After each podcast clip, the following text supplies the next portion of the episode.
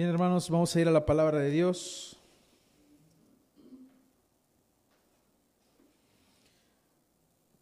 Y quiero invitarles que vayamos nuevamente al Evangelio según Mateo.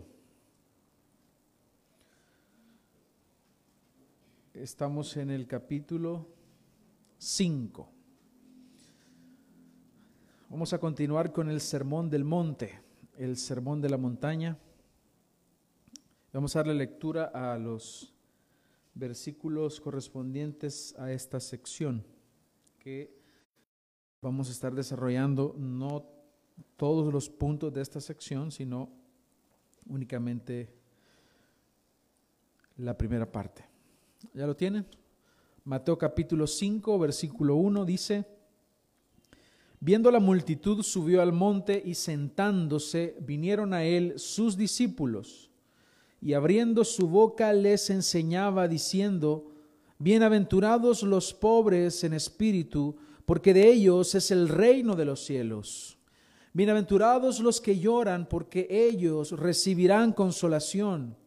Bienaventurados los mansos, porque ellos recibirán la tierra por heredad. Bienaventurados los que tienen hambre y sed de justicia, porque ellos serán saciados. Bienaventurados los misericordiosos, porque ellos alcanzarán misericordia. Bienaventurados los de limpio corazón, porque ellos verán. Bienaventurados los pacificadores, porque ellos serán llamados hijos de Dios. Bienaventurados los que padecen persecución por causa de la justicia. Perdón, porque de ellos es el reino de los cielos. Bienaventurados sois cuando por mi causa os vituperen y os persigan y digan toda clase de mal contra vosotros, mintiendo. Gozaos y alegraos porque vuestro galardón es grande en los cielos, porque así persiguieron a los profetas que fueron antes de vosotros. Quiero invitarles a que oremos, hermanos. Pero esta oración yo quiero invitarles a que la hagamos con conciencia, no solamente por hacerla, sino con la conciencia correcta de que queremos que el Señor nos hable, o cambiar lo malo en nosotros, y que el Señor nos cambie, nos amolde, no según nuestras propias ideas o las ideas del mundo, sino según su palabra. Así que quiero invitarles a que hagamos esta oración con la conciencia correcta. Señor, venimos hoy delante de ti y te damos las gracias por esta oportunidad, porque muchas personas no pudieron amanecer vivos este día. Ayer vimos noticias de accidentes automovilísticos personas que pensaron que este día iban a seguir con vida y ya no están en este mundo. No sabemos quiénes de ellos pasaron a, a tu presencia y otros están en la condenación eterna. Pero nosotros que estamos aquí hoy, tú nos concedes este privilegio de estar vivos nos concedes este día para que te busquemos, este día para que nos humillemos delante de ti, este día para que nos acerquemos a ti. Por lo tanto, Señor, hoy que estamos delante de ti, te rogamos y te pedimos que nos hables, que hables a nuestra conciencia, que hables a nuestro espíritu y que transformes nuestra vida. Señor, no queremos salir iguales.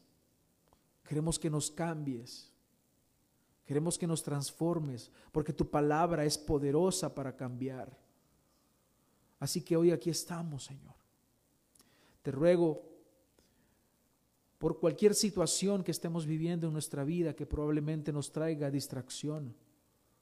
Ayúdanos a confiar en ti, a descansar en tu soberanía, porque cualquier cosa que estemos viviendo no se sale de tu control sabemos que los que aman a Dios, todas las cosas les ayudan a bien. Esto es aquellos que son llamados conforme a tu propósito. Queremos aprender de ti. Y así como aquellos discípulos se sentaron delante de ti y tú te sentaste, Señor, a enseñarles y a predicarles este sermón, ahora nosotros queremos sentarnos acá y escuchar tu palabra y aprender de ti porque somos tus discípulos. Permítenos aprender hoy tu palabra y ponerla en práctica. En tu nombre oramos, Señor. Amén. En el año 2000 fue lanzada una película muy conocida, muy famosa, que me imagino yo que ustedes ya la han visto, se llama En Busca de la Felicidad. Fue protagonizada por un actor famosísimo también, Will Smith, junto a su hijo. Y esta historia, que es ya muy conocida por todos nosotros, nos narra cómo un hombre se enfrenta a las adversidades de la vida, a las dificultades que son de carácter económico, de carácter emocional, sentimental, de todo tipo, diferentes situaciones. Sin embargo, el mayor problema que se nos muestra en la historia es que él tiene problemas económicos. Si ustedes ven la película, ustedes se dan cuenta que la historia nos está diciendo que él tiene un gran problema y es que no tiene dinero para poder mantener su hogar. Por lo tanto, su esposa lo deja, le deja al niño y él ve cómo se enfrenta a esta situación. No puede vender unos aparatos que él, que él compra para poder eh, subsistir, no los puede vender, se le arruina uno. Bueno, ustedes si vieron la película se darán cuenta que es una, una historia muy conmovedora y se identifica con la realidad que viven muchas personas. Y aunque la historia es muy conmovedora, es una buena historia, si nosotros prestamos atención, el mensaje que hay detrás es que este hombre únicamente iba a ser feliz solo hasta tener dinero, solo hasta tener cubiertas esas necesidades. Y la pregunta es, ¿qué nos enseña esta historia? Probablemente tú digas, pues es solamente una película, una película cualquiera. Pero nos muestra más que eso. Nos enseña cuál es el pensamiento del mundo respecto al significado de la felicidad. El título de este sermón es La felicidad de los ciudadanos del reino. La felicidad de los ciudadanos del reino. La semana anterior nosotros dimos inicio a esta parte bien importante de, del Evangelio de Mateo, que es conocida como el Sermón del Monte. Y muchas personas piensan que este sermón está hablando a no creyentes, a personas que no han creído en el Señor. Sin embargo, lo que nos está diciendo el Señor aquí es que este mensaje es a sus discípulos. Y lo que él venía predicando, y desde el, capítulo anterior, el capítulo 4, dice que él venía predicando el arrepentimiento, arrepentidos y convertidos, porque el reino de Dios se ha acercado. Ese es el Evangelio. Esa es la predicación del Señor, que el reino de Dios se había acercado, que el reino de Dios ya había venido. Y les decía también que si nosotros queremos dar un resumen algo bien, pero bien concentrado de qué es lo que la Biblia nos habla, pues es precisamente eso, la venida del reino de Dios. ¿Y qué es el reino de Dios? Decíamos que el reino de Dios es el pueblo de Dios en el lugar de Dios, bajo el gobierno de Dios y la bendición de Dios. Un concepto que nos da un teólogo y que es uno de los más acertados. O si queremos decir que es el gobierno de Dios, pues es la esfera en la cual una persona se somete por completo a la autoridad de Dios, que es manifestada en su palabra. ¿Y de qué nos está hablando entonces el sermón? De cómo viven los ciudadanos del reino de Dios. Y así que la gran pregunta del hombre o la gran interrogante o el, gran dilema del hombre es ¿cómo puedo hallar la felicidad? ¿Cómo puedo hallar la felicidad? ¿Será que acaso casándome con esta persona yo voy a ser feliz? ¿Será acaso que teniendo un negocio exitoso y que me dé mucho dinero, yo voy a poder ser feliz? Y el hombre vive de esa manera. Si yo logro este ascenso en mi trabajo, yo voy a ser feliz. Si yo logro conquistar a esta mujer, yo voy a estar pleno, voy a ser feliz. Si yo logro esta hazaña, yo voy a ser feliz. Y así vive el hombre buscando la felicidad. Lastimosamente el concepto del hombre de felicidad es un concepto errado. ¿Qué es lo que piensa el hombre respecto a la felicidad?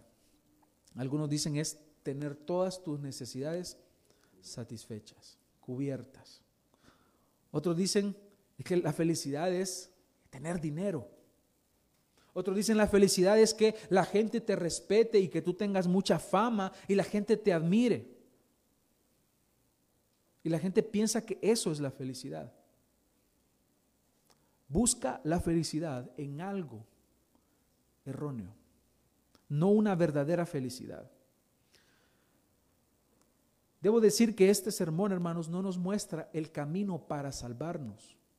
Yo voy a hacer muchas veces énfasis en esto. ¿Por qué? Porque es un concepto erróneo, que creemos que aquí nos está mostrando el Señor cómo vamos a ser salvos. No, no hermanos, no nos está diciendo cómo ser salvos. Por eso este no es un evangelístico. Sí nos habla en algunas partes del Evangelio, pero el propósito es mostrar, dejar en evidencia cómo debes vivir tú, tú que dices que eres hijo de Dios, cómo vivimos los ciudadanos del reino. Y el punto principal acá es la felicidad, pues algo que el mundo busca en otro lado, pues resulta que los hijos de Dios sí la hemos encontrado. Sí hemos encontrado la felicidad en este lado de la eternidad. Sí. Sí podemos decir que somos felices. Nos muestra el carácter y la forma de cómo vivimos los ciudadanos del reino de Dios. Cristo nos está diciendo acá, si tú quieres ser un hijo de Dios, entonces debes hacer esto. No nos está diciendo esto. Nos está diciendo, si tú dices que eres un hijo de Dios, entonces estas son las características de los hijos de Dios. Así es como vivimos los hijos de Dios. Estas son las características de los ciudadanos del reino de Dios. Y porque tienen estas características, son felices. Esta sección es conocida como las bienaventuranzas. ¿Por qué hablamos de felicidad? Porque bienaventurado significa feliz. ¿Qué significa feliz? Bienaventurado. ¿Qué significa bienaventurado? Feliz. Son palabras que nos hablan de lo mismo, de dicha, de felicidad, de plenitud, de estar satisfecho. Eso significa ser bienaventurado. Y mientras el mundo busca una felicidad aparente, Aquí el Señor nos está diciendo quiénes sí somos felices. ¿Quiénes son felices? Los ciudadanos del reino. Son felices los pobres en espíritu. Son felices los que lloran. Son felices los mansos. Son felices los que tienen hambre y sed de justicia. Son felices los misericordiosos. Son felices los de limpio corazón. Son felices los que sufren persecución. Son felices los que son perseguidos y acusados por la causa de Cristo. Ellos han encontrado la felicidad. Ellos son felices. No nos está diciendo, para que tú seas feliz, debes ser perseguido. O para que tú seas salvo. Esto, hermanos, no es otra cosa, ni más ni menos, que la nueva condición del hombre regenerado de los que hemos venido al reino de Dios, que hemos sido trasladados de las tinieblas al reino del amado Hijo. En esta condición no se encuentran los enemigos de Dios. Solo hay dos tipos de personas.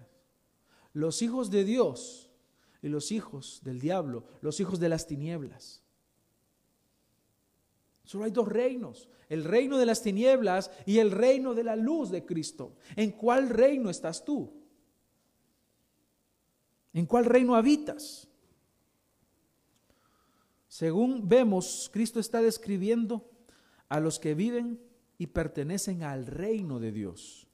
Como lo dice Colosenses 1:13, dice, el cual nos ha librado de la potestad de las tinieblas y trasladado al reino de su amado Hijo. Lucas 12:32 dice, no temáis, manada pequeña, que a vuestro Padre le ha placido daros el reino. En otra parte, el apóstol Pablo dice que somos coherederos juntamente con Cristo. Por lo tanto, tenemos un reino al cual ahora ya pertenecemos. Pero para poder apreciar mejor esta maravillosa verdad que nos está diciendo el Señor, debemos entender cuál era la condición que nosotros teníamos antes de ser ciudadanos del reino de Dios. Y para eso debemos ir al Génesis. Y quiero invitarles a que vayamos a nuestras Biblias en Génesis capítulo 2, versículo 17.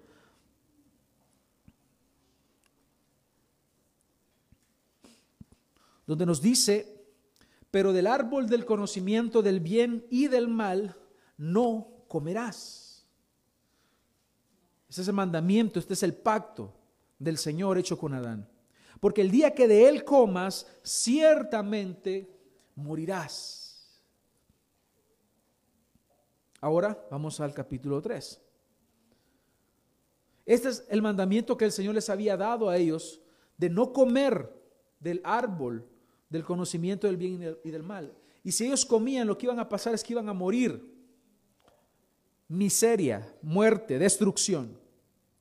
Y resulta, hermanos, que ellos comieron. En el capítulo 3, versículo 1 dice, pero la serpiente era astuta más que todos los animales del campo que el Señor Dios había hecho, la cual dijo a la mujer, con que Dios os ha dicho, no comáis de todo árbol del huerto. Y la mujer respondió a la serpiente, del fruto de los árboles del huerto podemos comer, pero del fruto del árbol que está en medio del huerto, dijo Dios, no comeréis de él ni le tocaréis para que no, no muráis. Entonces la serpiente dijo a la mujer, no moriréis, sino que sabe Dios que el día que comáis de él serán abiertos vuestros ojos y seréis como Dios, sabiendo el bien y el mal. Y vio la mujer que el árbol era bueno para comer y que era agradable a los ojos y árbol codiciable para alcanzar la sabiduría. Y tomó de su fruto y comió. Y dio también a su marido, el cual comió así como ella. Entonces fueron abiertos los ojos de ambos y conocieron que estaban desnudos. Entonces cosieron hojas de higuera y se hicieron delantales y oyeron la voz del Señor Dios que se paseaba en el huerto al aire del día. Y el hombre y su mujer se escondieron de la presencia del Señor Dios entre los árboles del huerto. Mas el Señor Dios llamó al hombre y le dijo, ¿dónde estás tú? Y él respondió, oí tu voz en el huerto y tuve miedo porque estaba desnudo y me escondí. Dios le dijo, ¿quién te enseñó que estabas desnudo? ¿Has comido del árbol de que yo te mandé no comieses? Y el hombre respondió, la mujer que me diste por compañera me dio del árbol y yo comí. Entonces el Señor Dios dijo a la mujer, ¿qué es lo que has hecho? Y dijo la mujer, la serpiente me engañó y comí.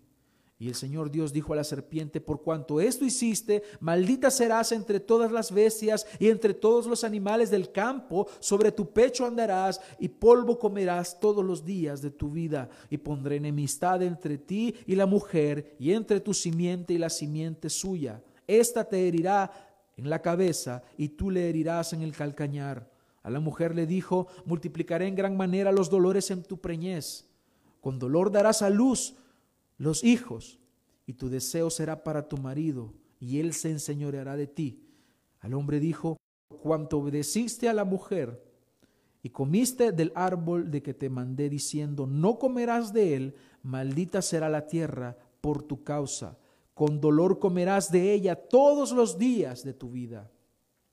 Espinos y cardos te producirá y comerás plantas del campo. Con el sudor de tu rostro comerás el pan hasta que vuelvas a la tierra, porque de ella fuiste tomado, pues polvo eres y al polvo volverás. Esta es la historia más triste que podemos leer en la palabra de Dios.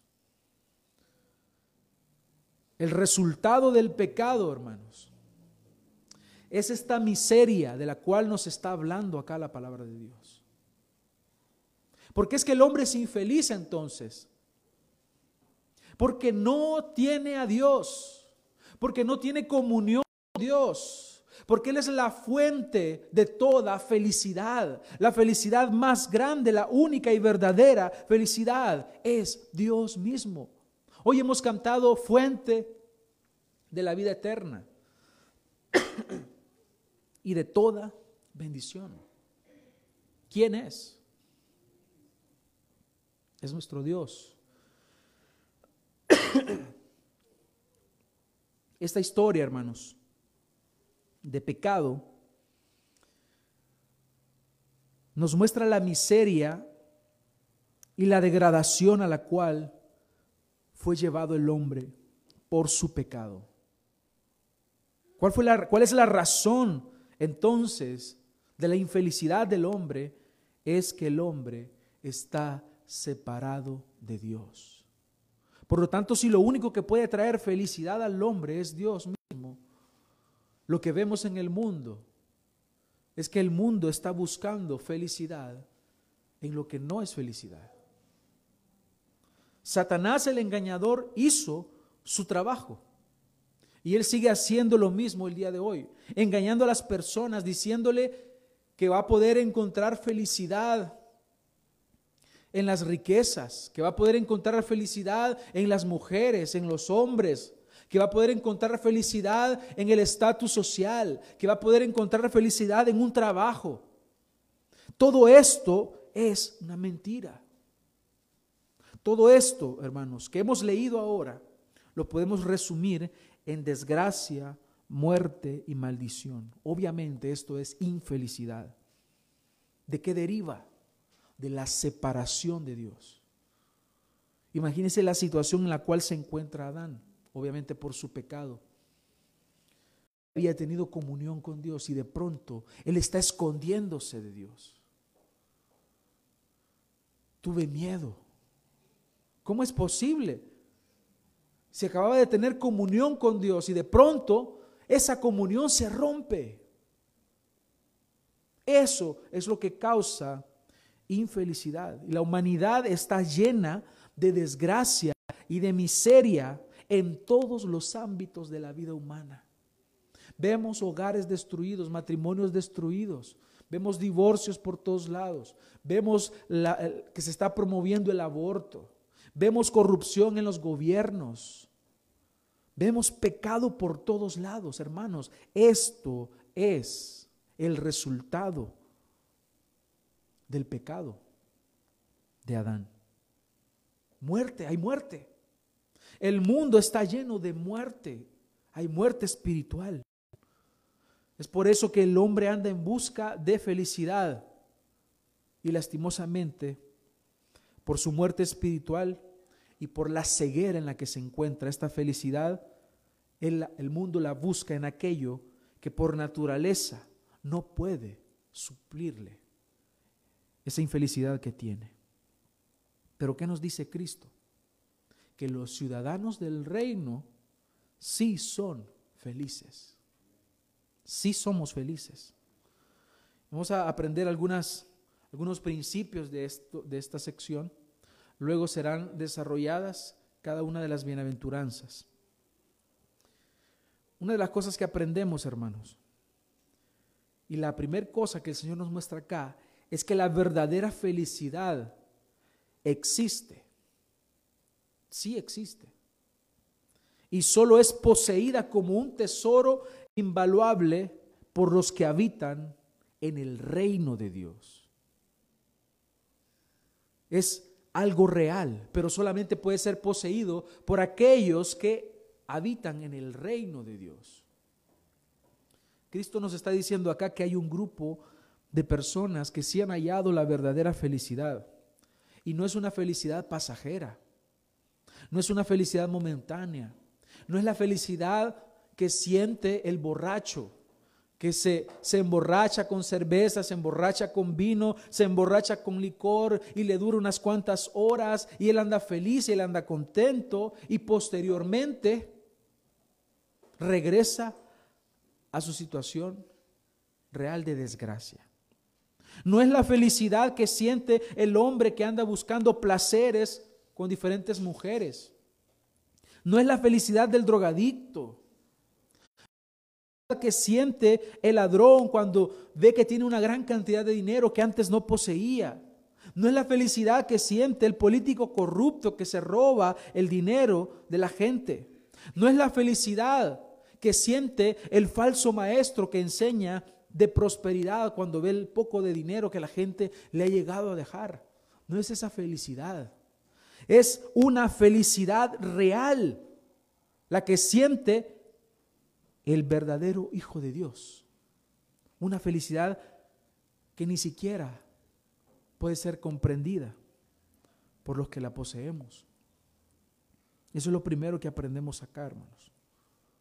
Que la felicidad verdadera puede ser hallada únicamente por los hijos de Dios. Y cualquier persona que busque una felicidad o esta felicidad en otro lado, jamás la va a encontrar. Porque todo lo demás es pasajero. Todo lo demás es efímero. Y por eso la pregunta de rigor que yo debo hacerte ahora es, ¿cuál es el motivo de tu felicidad? En el discipulado de hombres hemos estado hablando acerca de esto. Hay un, hay un libro que se llama El contentamiento cristiano, una joya rara de Jeremiah Burroughs. En este libro este hombre habla acerca de qué es lo que nosotros, como hijos de Dios, debemos tomar como la fuente de nuestra felicidad. Porque la pregunta es, ¿en qué se basa tu felicidad? ¿Acaso tu felicidad depende de tener un trabajo? de tener dinero en la bolsa, de tener salud. Ahí es la fuente de tu felicidad. Porque si es así, entonces tu felicidad es vana y pasajera. Tu felicidad no se basa en algo que es eterno. Y Dios es eterno.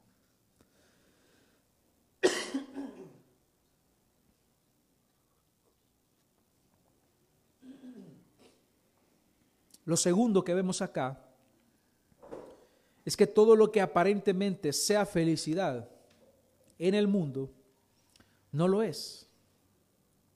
Repito, lo que aparentemente sea felicidad en el mundo no lo es. Lo que el mundo ofrece es solamente vanidad. La felicidad plena no se encuentra en nada de este mundo.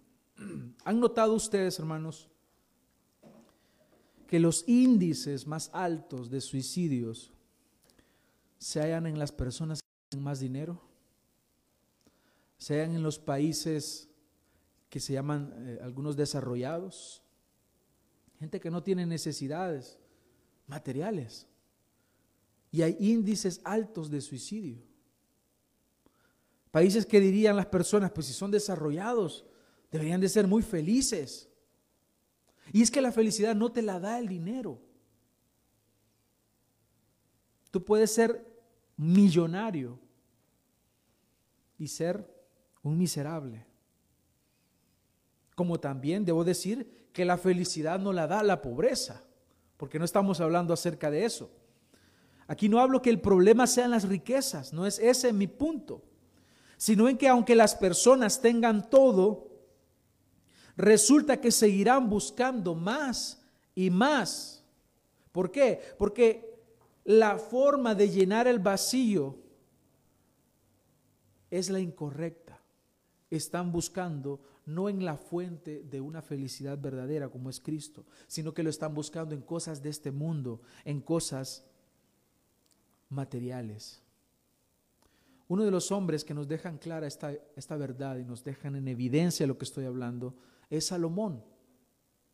Salomón, el hijo de David, quien fue alguien que vivió, podríamos decir, si, no es que todas las experiencias que el mundo llama felicidad, él las vivió. Era descendiente real, hijo de David. Fue rey, fue millonario, fue rico, era popular, tenía una gran fama, llegaban de otras ciudades, de otros países, de otras regiones, solo para escucharlo hablar, solo para escuchar de su sabiduría y su inteligencia. La gente se deleitaba, famoso. Vivió placeres sexuales con sus mil mujeres. Nunca le faltó nada. ¿Y cuál fue la conclusión de este hombre antes de morir? Eclesiastés 12:8. Vanidad de vanidades. Todo es vanidad. O sea que la felicidad no se encuentra en popularidad, no se encuentra en fama, no se encuentra en riquezas, no se encuentra en placeres sexuales, no se encuentra en todo lo que el mundo ofrece. Eh, la conclusión es, por gusto. Es que lo había vivido todo. Así que el mejor consejo que le da él al pueblo que tanto amaba, a su pueblo Israel, luego de darse cuenta que la felicidad verdadera no la dan los placeres de este mundo, él dice estas palabras más adelante en Eclesiastés 12, 13. El fin de todo discurso es este. Teme a Dios y guarda sus mandamientos, porque esto es el todo del hombre. ¿Quieres ser feliz verdaderamente? Teme a Dios y guarda sus mandamientos. El mundo nos ha mentido y nos sigue mintiendo diciendo que la verdadera felicidad se encuentra en las cosas terrenales. Y de alguna manera lo dice en primera de Juan 2.16 dice, porque todo lo que hay en el mundo, la pasión de la carne, la pasión de los ojos y la vanagloria de la vida, no proviene del Padre, sino del mundo. Eso es lo que el mundo te ofrece. Esas son las tentaciones que se te van a presentar todos los días. ¿El qué? La pasión de la carne, la pasión de los ojos y la arrogancia o la vanagloria de la vida. ¿Qué es lo que te ofrece el mundo entonces? Hay una palabra que probablemente no la hayan escuchado algunos, y es la palabra sucedáneo. ¿Y qué es un sucedáneo? Es un sustituto. Eh, una definición dice acá que traigo para ustedes, dice, aplícase a cualquier sustancia con la que se sustituye otra por tener características similares, en muchos casos de la peor calidad. Pues eso es lo que ofrece el mundo algo momentáneo, son sucedáneos. Te doy esta, esta felicidad, mira, la, la lograrás por un momento. Y allá va el hombre buscando esa felicidad en cosas que no dan una felicidad real. El mundo te ofrece fama, te ofrece dinero, te ofrece placeres, poder.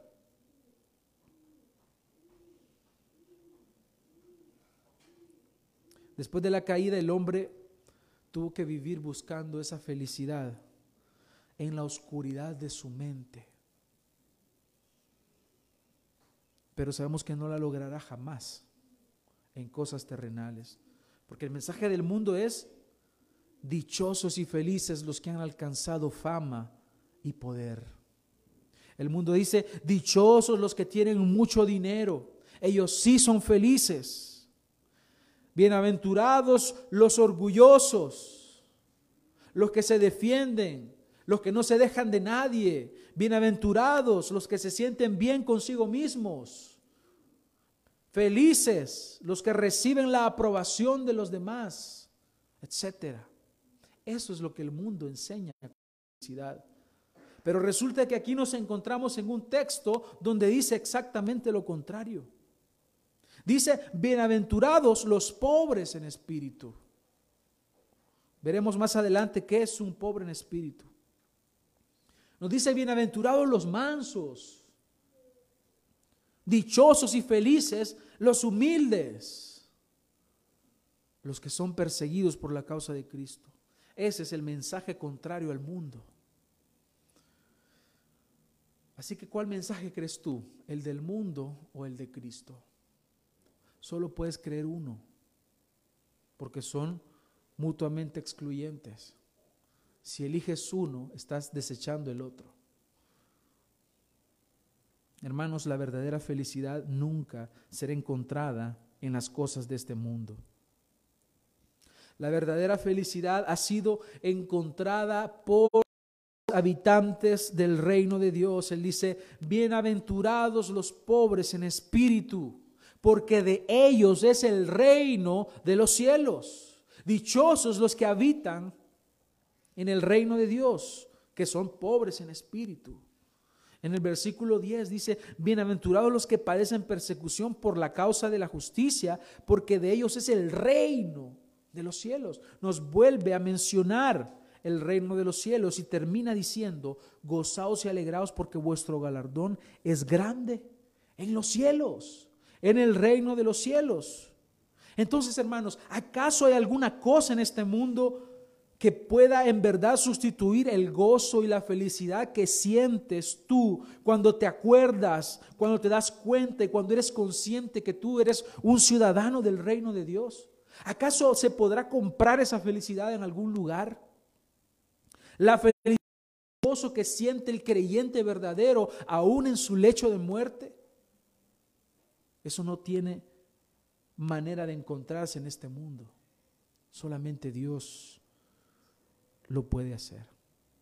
Hemos sido testigos de hermanos que antes de pasar a la presencia del Señor, aún en la agonía física, muestran un gran gozo en su espíritu, porque ellos saben que son ciudadanos del reino de Dios.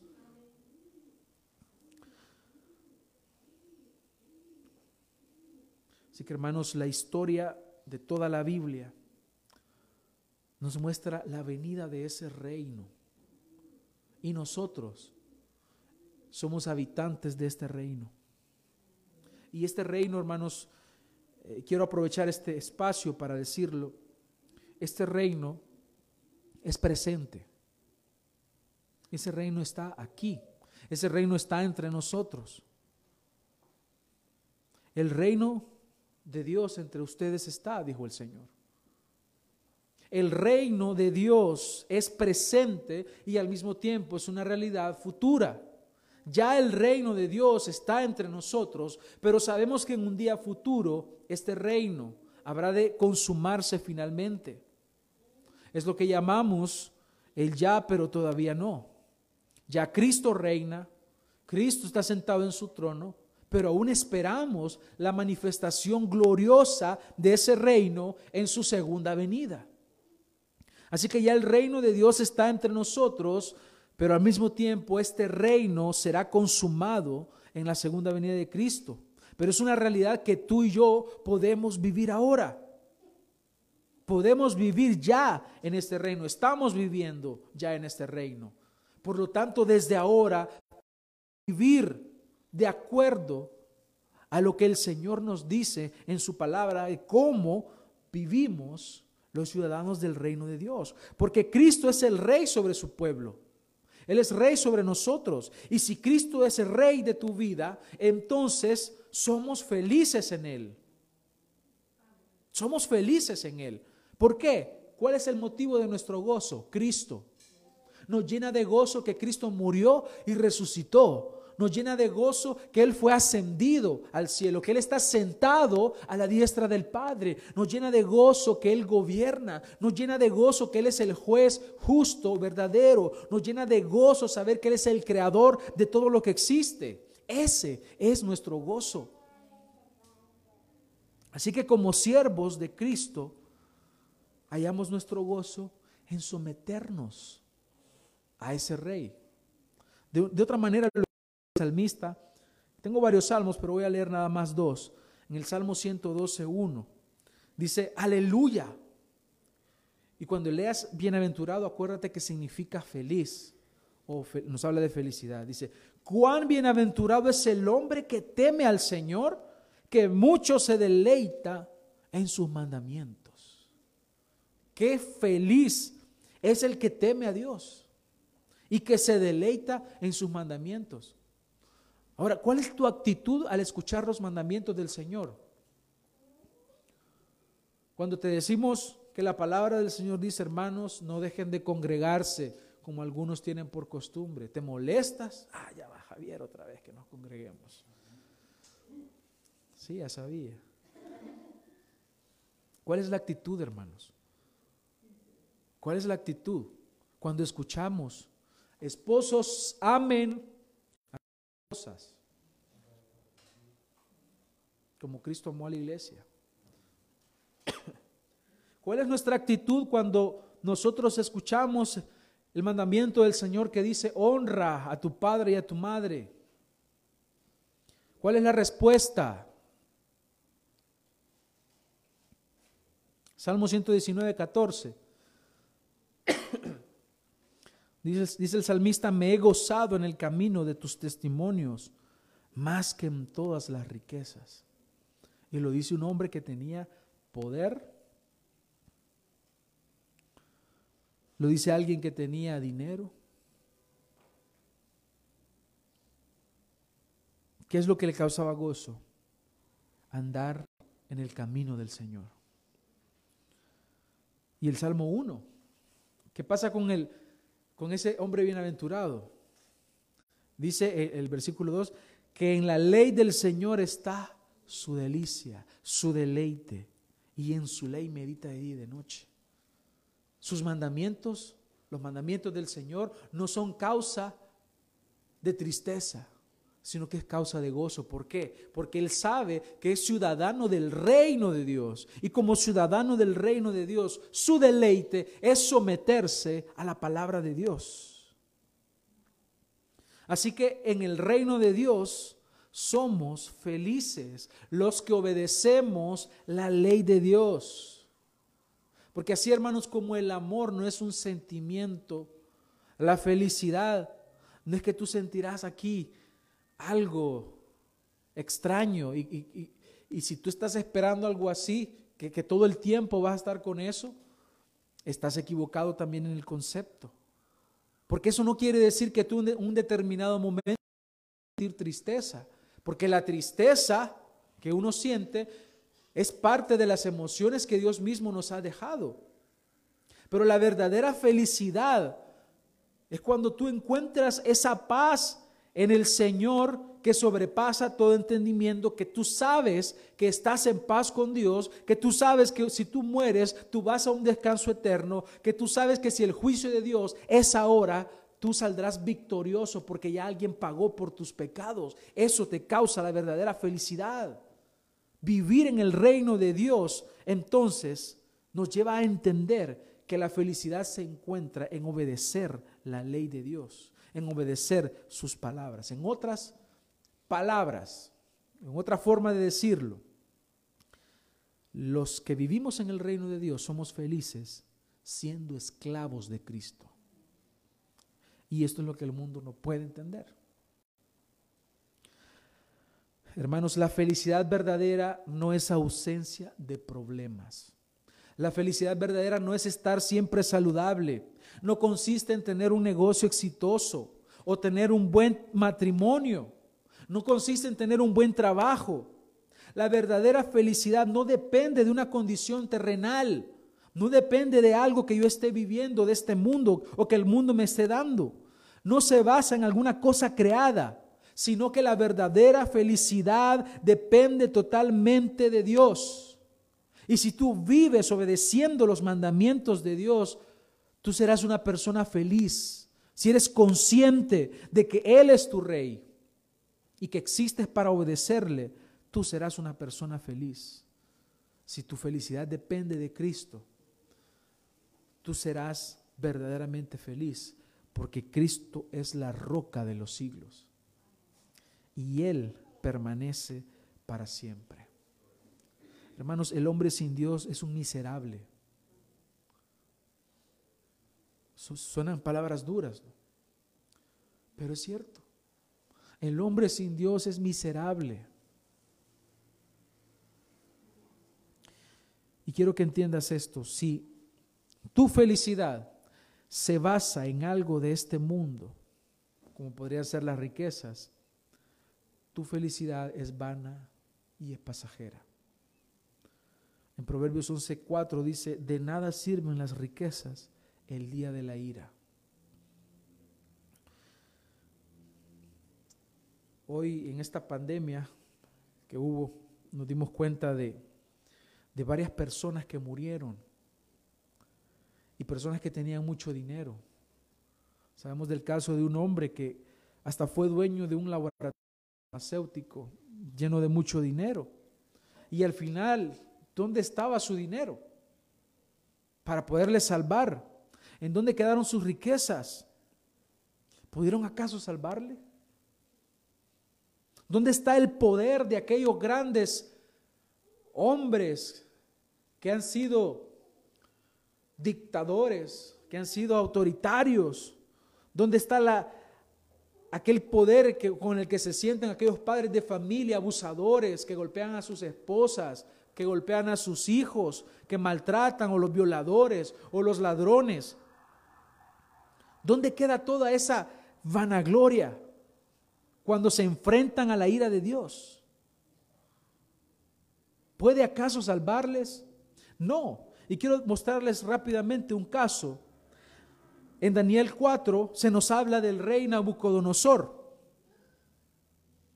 Él decía en su gloria, imagínense un rey, un gobernante de un imperio, el más grande de su tiempo. Y él dijo, estas palabras. ¿No es esta la gran Babilonia que yo he edificado como residencia real con la fuerza de mi poder y para mi gloria, para mi majestad? Aún estaba la palabra de la boca del rey cuando una voz vino del cielo y le dijo, Rey Nabucodonosor, a ti se te declara el reino, te ha sido quitado y serás echado entre los hombres y tu morada estará con la bestia del campo. Te darán hierba para comer como al ganado y siete tiempos pasarán sobre ti hasta que reconozcas que el Altísimo domina sobre el reino de los hombres y que lo da a quien le place. En aquel mismo instante cumplió la palabra acerca de Nabucodonosor y fue echado entre los hombres, comía hierba como el ganado y su cuerpo se empapó con el rocío del cielo hasta que sus cabellos crecieron como las plumas de las águilas y sus uñas como las de las aves. Pero al fin de los días yo, Nabucodonosor, alcé mis ojos al cielo y recobré mi razón y bendije al Altísimo y alabé y glorifiqué al que vive para siempre, porque su dominio es un dominio eterno y su reino permanece de generación en generación y todos los habitantes de la tierra son considerados como nada mas Él actúa conforme a su voluntad en el ejército del cielo y entre los habitantes de la tierra. Nadie puede detener su mano ni decirle, ¿qué has hecho? A esta es la conclusión que llegó este hombre al darse cuenta que se había envanecido. ¿Y dónde quedó toda su gloria? ¿Dónde quedó toda su riqueza? ¿Dónde quedó todo su dinero, su poder, su autoridad cuando vino la ira de Dios sobre él? Por eso es que todo lo que el mundo te ofrece es vano, vanidad de vanidades. ¿Qué pudieron hacer por él sus riquezas? Nada. Puedes estar rodeado de toda la gloria de este mundo, pero cuando viene el momento de la prueba, toda esa gloria es menos que nada, es insignificante. Puedes tener todo el dinero del mundo, pero cuando viene la ira de Dios manifestada en tu vida, ese dinero, esa gloria, esa fama que tú tengas, no podrá salvarte. Por eso no confíes en riquezas, no confíes en tu fama, no confíes en cualquier cosa que tú tengas. Eso es pasajero. Mejor confía en el Señor. El Salmo 84, 12 dice, oh Señor de los ejércitos, cuán bienaventurado es el hombre que en ti confía. ¿Qué te dará felicidad? Confiar en el Señor. Por eso es que el ciudadano del reino sabe que si perdió el trabajo, que si está enfermo, que si tiene carencias, que si lo han despreciado, que si está solo en este mundo, él está confiando en el Señor y ahí él encuentra felicidad en el Señor. Así que confía en Él, déjate caer en los brazos de Él. Y ahí tu felicidad será plena y no necesitarás nada más. No necesitarás nada más. Así es como podemos entender, el que habita al abrigo del Altísimo morará bajo la sombra del Omnipotente. Él te cubre con sus alas. Estás seguro en Él. No te falta nada porque Él es la fuente de toda felicidad. Es el Señor. Así que lo último que aprendemos es que las bienaventuranzas son para nosotros una evidencia de que hay de que somos verdaderos creyentes, de que hay una fe genuina y verdadera. Y nuevamente lo, lo repito, este no es un camino expuesto para que seamos salvos, es la evidencia de que ya lo somos. Así que aquí en este punto vemos una implicación terrible. Y es donde salen aquellas palabras que yo, yo siempre les menciono a ustedes, que son las palabras más espeluznantes que podemos escuchar en la palabra de Dios. Mateo 7, 21. No todo el que me dice, Señor, Señor, entrará en el reino de los cielos, sino el que hace la voluntad de mi Padre que está en los cielos. Muchos me dirán en aquel día, Señor, Señor, ¿no profetizamos en tu nombre? Y en tu nombre echamos fuera demonios. Y en tu nombre hicimos milagros. Y entonces les declararé, nunca os conocí, apartaos de mí, hacedores de maldad. El pastor Miguel Núñez dijo en cierta ocasión, lo peor de este mundo no es no ser creyente. Lo peor de este mundo es no ser creyente y creer que lo eres. Eso es lo peor. Esto nos está exponiendo acá que muchas personas un día se presentarán en el día del juicio creyendo que van a entrar al reino de Dios. Y resulta que no, que no son. Hacían predicaban, eran pastores, predicadores, evangelistas. Echábamos fuera demonios, dicen. Todo lo hacíamos en tu nombre, Jesús. Y las palabras más horribles son estas. Nunca os conocí. Nunca os conocí. Nunca os conocí. Apártense de mí, hacedores de maldad. Qué horrible, hermanos. Estas personas llegaron al final de su vida creyendo que eran hijos de Dios, pero no lo eran. Hay una palabra que se menciona acá, cuando les dice hacedores de maldad. En el griego es la palabra anomia. Nomos en el griego significa ley. Anomia es sin ley. ¿Cuál es la maldad de ellos? ¿Cuál es el pecado de ellos? es que ellos vivían según su propia ley, no según la ley de Dios. Ellos decían, yo voy a la iglesia, yo me congrego, yo sirvo, pero también vivo mi vida según yo quiero, como yo quiero, pienso como yo quiero, hago como yo quiero, pero voy a la iglesia, pero también de vez en cuando leo la Biblia y de vez en cuando oro. Una falsa enseñanza aplicada en sus vidas lo cual deriva un falso cristianismo. Así que, hermanos, evaluémonos. ¿Somos nosotros ciudadanos del reino de Dios? Porque si somos ciudadanos del reino de Dios, significa que nosotros vamos a vivir para Dios y vamos a vivir mortificando nuestro pecado. En Gálatas 5:24 dice, pues los que son de Cristo Jesús han crucificado la carne con sus pasiones y deseos. La cruz que tú llevas, el Señor no te la ha dado por gusto. Esa cruz que el Señor te dice que tiene preparada para ti. ¿Quieres seguir a Cristo? Toma tu cruz todos los días. No es que de, de martes a domingo yo soy creyente, pero el lunes yo me doy mis escapaditas al mundo. El lunes dejo la cruz. No, hermanos, toma tu cruz cada día. ¿Y qué significa cruz? La cruz no es otra cosa sino muerte. Muerte a tus deseos carnales, muerte a tus deseos pecaminosos, muerte a tu ego, muerte a todo aquello que te separa de Dios, que puede interrumpir en tu relación con Dios.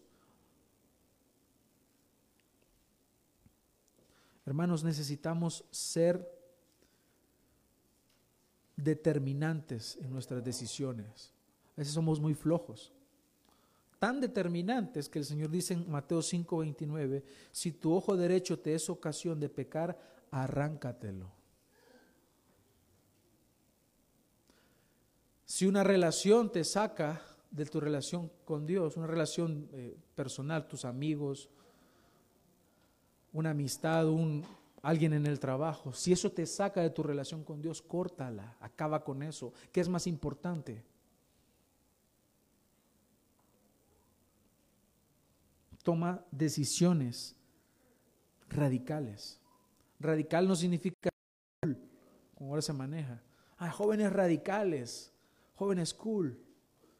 Radical es ir a la raíz, ir a los inicios. Eh, otra forma, como lo dice la, la Biblia, caminar por las sendas antiguas. Eso es ser radical, es ser determinante, es tomar decisiones firmes. Yo por eso animo a muchos hermanos que, que nos dicen, yo estoy en una iglesia donde nos predican herejías, pero ahí, ahí voy a aguantar. ¿Dónde está tu decisión firme? ¿Qué quieres? Te, te está muriendo.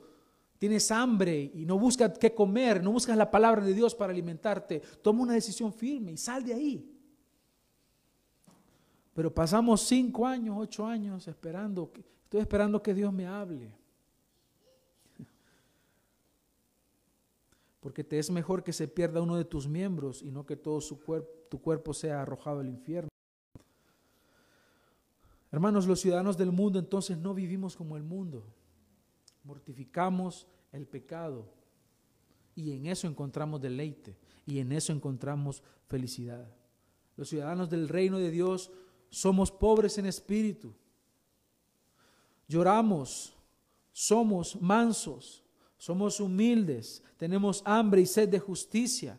Y si somos perseguidos, encontramos gozo aún en eso.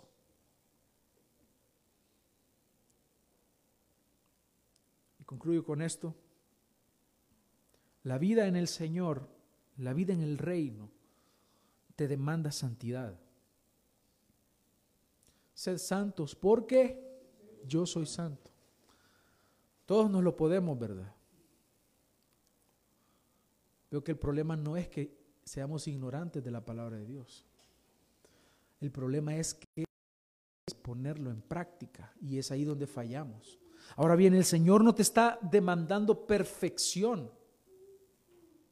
Es una cuestión de identidad. Ser santo significa apartarse para Él. El Señor sabe que tú eres débil. El Señor sabe que cuando se te presenta una situación, una oportunidad para pecar, muchas veces tú pecas. El Señor ya lo sabe. Pero Él te demanda santidad. Él te demanda que te apartes para Él que tus pensamientos estén reservados para la gloria de Él. Que tus decisiones se basen en, lo que Él dice en su palabra. Que si tú harás algo, tomarás una decisión, lo harás pensando en la gloria de Él, pensando en su palabra. No se trata de que tú seas como Dios, como lo dijo Satanás, pero sí de apuntar a ser como Él es. Él es el blanco perfecto. En Efesios 5.1 Pablo dice, sed pues imitadores de Dios como hijos amados. Si eres hijo de Dios, entonces buscarás imitarle. Vas a fallar, desde ya te lo digo. Fallarás, pero lo seguirás intentando. Buscarás agradar a Dios. Pablo continúa diciendo, y andad en amor, como también Cristo nos amó y se entregó a sí mismo por nosotros, ofrenda y sacrificio a Dios en olor fragante. No se trata de que tú tienes que elegir cuáles son las virtudes del reino de Dios que tú vas a vivir. Me gusta esto de, esto de ser manso, me gusta, quizás lo, lo voy a elegir, Señor. Pero esto otro de persecución, eso no me gusta, esto no lo elijo. No puedes elegir características del creyente. No puedes decir quiero ser pobre en espíritu, quiero ser manso o quiero ser paciente, pero no quiero ser amoroso. No. Si el Espíritu de Dios habita en ti, entonces Él dará su fruto. Porque lo que se ve, lo que se muestra en el creyente, es el fruto del Espíritu. Así que hermanos, hemos encontrado la verdadera felicidad en el Señor. Y se nos demanda que nosotros vivamos de acuerdo a los preceptos del Señor. En 1 Corintios 1:30 dice, más por obra suya estáis vosotros en Cristo Jesús, el cual se hizo para nosotros sabiduría y justificación y santificación y redención. Esa es la obra que el Señor ha logrado para ti. Por eso es que somos felices. Porque la fuente de la verdadera felicidad del ciudadano del reino de Dios es Cristo Jesús. Si Él no es la fuente de tu felicidad, lo más probable es que tú no eres un hijo de Dios. Y no me queda nada más que hacerte un llamado al arrepentimiento y decirte, cree en Jesucristo y serás salvo de la ira de Dios. Que Dios tenga misericordia de nosotros, hermanos, y nos ayude a vivir como ciudadanos del reino de Dios. Oremos. Amado Señor, te damos las gracias en esta preciosa tarde por tu palabra. Gracias te damos, Señor, porque has tenido misericordia de nosotros. Señor, estamos en este lugar. Tú nos has traído acá. Y yo te ruego, Padre, por cada uno de nosotros. Te ruego, Señor, para que nos ayudes a vivir como ciudadanos del reino de Dios. No a vivir según nuestros propios criterios, no a vivir según nuestras propias ideas, sino a someternos a tu palabra que ya ha sido revelada. Oramos, Señor, para que nos ayudes a crecer, para que nos ayudes a vivir de acuerdo a tu palabra. Líbranos, Señor, de todo mal. Líbranos de pecar contra ti. Ayúdanos, Señor, fortalécenos, porque somos débiles ante las acechanzas del diablo. Necesitamos de ti. Ayúdanos, Padre, a fortalecernos, a que cuando venga la tentación o cuando venga la prueba, cuando vengan las dificultades, en cualquier momento adverso, nosotros podamos glorificarte y agradarte a ti, Señor. Ayúdanos. ¿A quién iremos si solamente tú tienes palabras de vida eterna? Aquí estamos, Señor, necesitados. Ayúdanos a poner en práctica tu palabra, Señor. Bendice a tu iglesia y llévanos con bien hasta nuestros hogares. En tu nombre oramos, Señor. Amén. Que la gracia del Señor sea con todos ustedes, hermanos. Que el Señor les bendiga.